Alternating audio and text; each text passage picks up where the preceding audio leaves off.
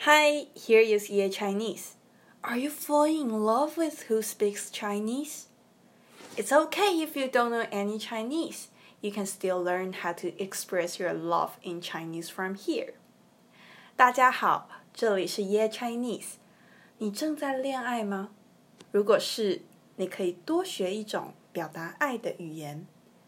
如果还在寻找，你也可以先学起来。